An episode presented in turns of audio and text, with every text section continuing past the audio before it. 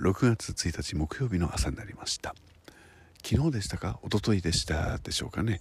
梅雨入りするだのしないだのっていうお話になってましたけども今朝は非常に湿度が落ちて気持ちのいい朝になっています。いいじゃないですか。6月1日になったばっかりですよ、えー、梅雨入りなんてもうちょっと後でいいんじゃないかな。皆さんはそう思いませんか？ということが今日は一番言いたいです、えー、今日も一日元気で過ごせますように。